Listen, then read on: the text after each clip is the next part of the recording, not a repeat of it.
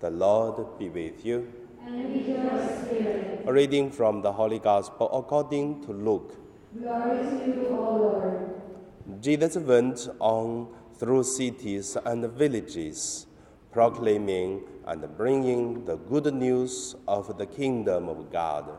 The twelve were with him as well as some women who had been cured of evil spirit and infirmities, Mary called Magdalene, from whom seven demons has gone out and uh, Joanna, the wife of Herod's steward uh, and uh, Susanna, and many others who provided for Jesus and the twelve out of their resources.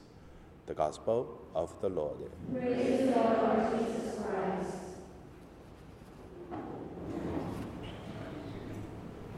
So today my meditation name is uh, the laities missionary in our Catholic Church. First, let us look at uh, Jesus' time, the laities who support the mission of Jesus. Today we got some names like uh, Joanna, like um, mm, Mary Magdalene, and uh, who else? Yeah, that's all I see from the gospel. Oh, Chuza, uh, the wife of Chuza, yeah, that's Joanna, and Susanna, and Mary. So these three lady is not all the people who helped Jesus. There are more than three. They are the people following Jesus when Jesus was in uh, his hometown in Capernaum, in the ten cities, in Samaritan, in Jerusalem, even after that Jesus' uh, resurrection, and then this same group continue support the first church. You have never seen that Jesus cooking bread and eat. You only see Jesus break the bread and then share to others. But where the bread come from? And then they have to eat, they have to drink. You think the 12 disciples, they going to cook? And also, you think Peter is very poor? Peter gave a lot of money to help that uh, their mission. Because at that time, Peter, John, James, they have several boats. They are not poor people. Of course, they are not rich like a, a, a very rich man own one city, own money. No, they are just a small businessmen, a fisherman, have boats and then catch some fish. So, however, we can see the mission of Jesus have the support from uh, many people. That's the Jesus time, the laities.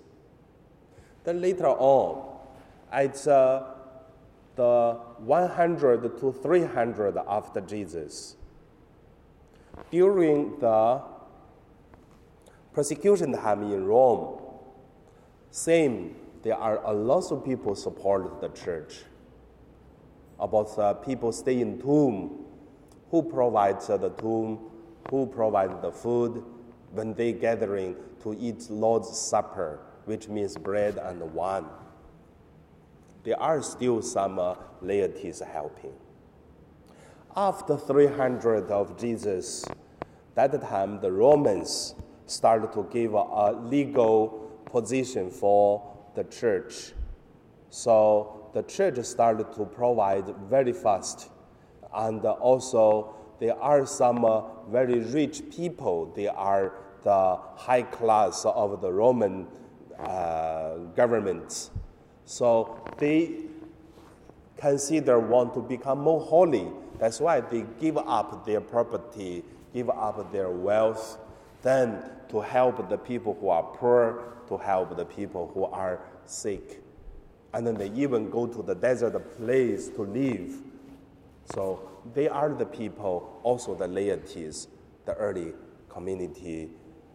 They are not a monastery yet.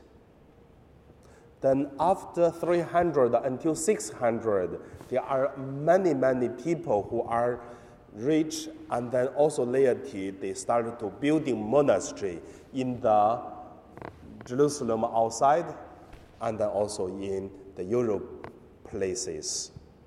The monastery, today if you go to do the pilgrimage, you will see how big the monastery, like a small city.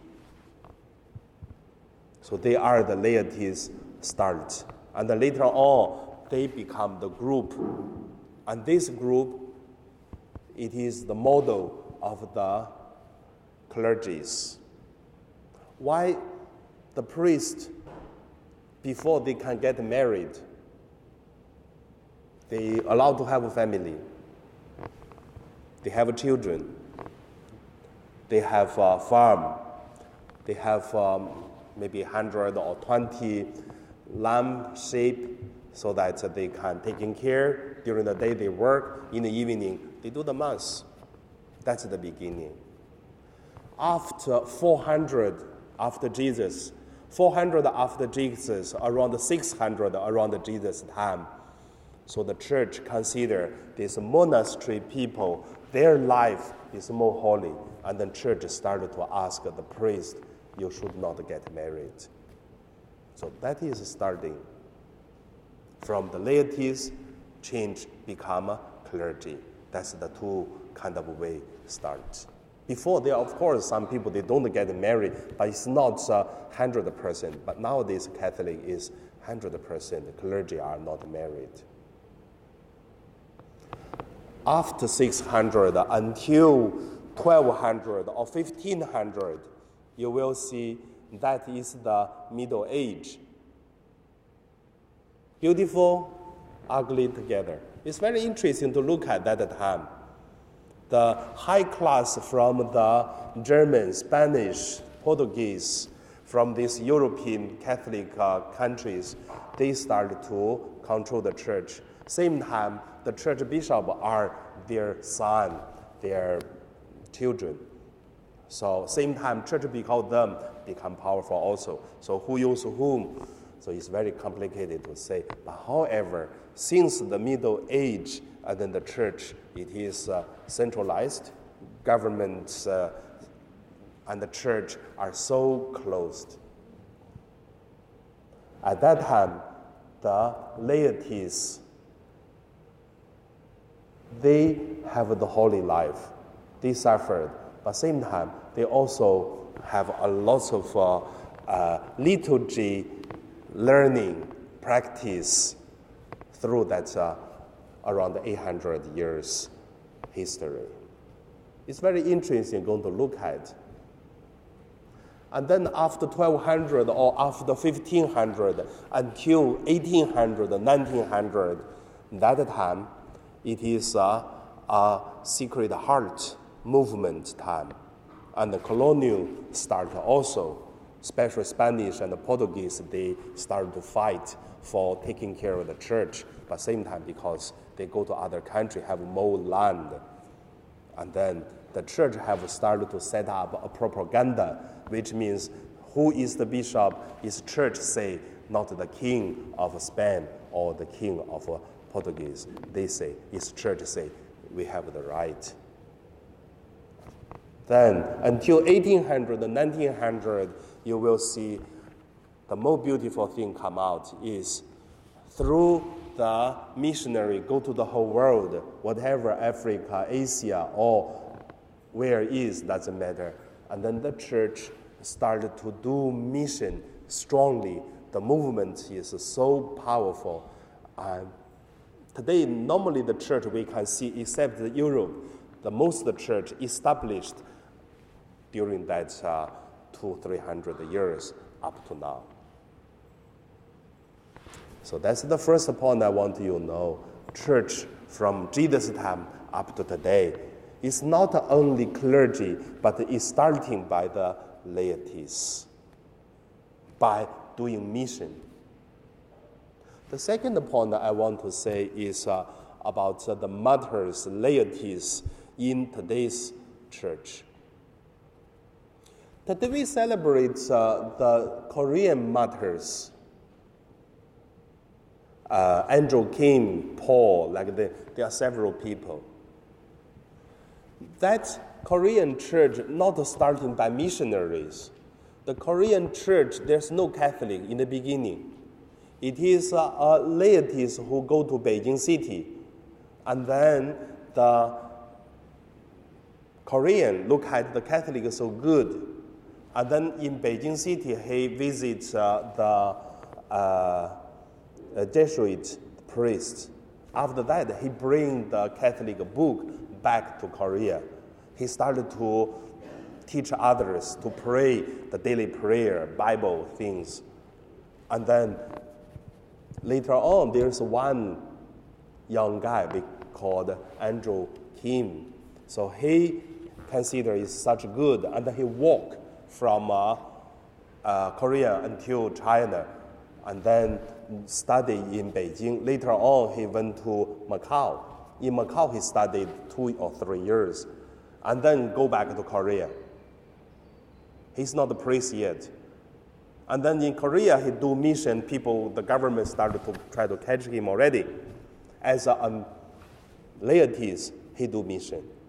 Then, after that, he go back to China again and ordained in China, and then go back to Korea again. As soon as he arrived to Korea, not a few months, and then the government uh, catch him and cut his head off.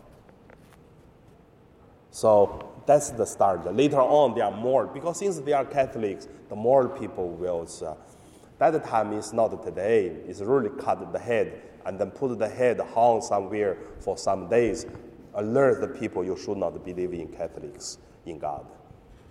So today, if you go to pilgrimage to Korea, you will see a lot of this place, which is uh, for the persecutions, cut off their head, and then how do they do it? So that is uh, Koreans. It's starting by laities, not uh, clergy. Then, how about uh, your understanding? How do you consider today the clergies uh, and also the laities doing mission in whatever the country you knew? You will see more and more the clergies getting less, and then the laities getting more. In the monastery time, who is the one singing? Brothers, priest. Who is the one play this? Brothers, priest. Who is the one doing mass? Of course, a priest. And then the whole place, even they make the instruments for the liturgy's use. But today you can see even there's no enough priests to do mass. So every Sunday I do four masses in St. Joseph. So you could see nowadays it is the time of laity's time to do mission. And don't think that's something new. No. In the beginning, it's in this way already. In Korea, it have been established the Catholic by laities, and the future is the same. So that is uh, laities with our time mission. So under my sharing, I just want to say, leave some questions to thinking about.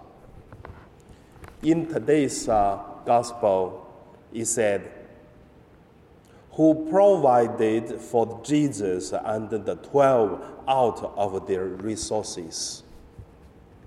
Resources doesn't mean uh, money only. Resources means someone play the piano, that's one resources. Some people do reading, that's resources. Some people very good over HR, human, human what? Resources. So you're taking care of the whole community. Some people are good of finance, and then, do you know, when I came to St. Joseph, the secretary have to do all the works, accounting, uh, liturgy, funeral, wedding, and everything one person do the work. But nowadays, in our St. Joseph Parish, we have more than 30 volunteers now to separate to do the work. About the church, there's also one thing very interesting. For years and years, St. Joseph on Sunday, there are more than 500 volunteers doing help for the Sunday masses. So that is our parish. So the resources, what kind of resources do you have? Out of your resources, what do you serve? How could you con- connect this, uh, your resources with your holiness and with serve God? So that's the questions. I leave it to you. And now we pray.